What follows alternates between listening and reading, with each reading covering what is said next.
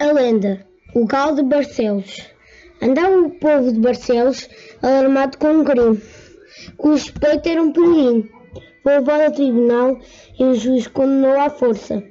Mas insistindo na sua inocência, o peregrino pediu como último desejo para ser levado de novo à presença do juiz, que se encontrava a almoçar. Então, apontando para um galo assado que estava sobre a mesa do juiz, Peregrino disse: Juro que estou tão inocente que quando me enforcarem esse galo vai cantar. O juiz ignorou o apelo e eis que começaram a, a enforcar o peregrino. O galo ergueu-se da mesa e cantou. Salve o tempo, o peregrino foi mandado em paz.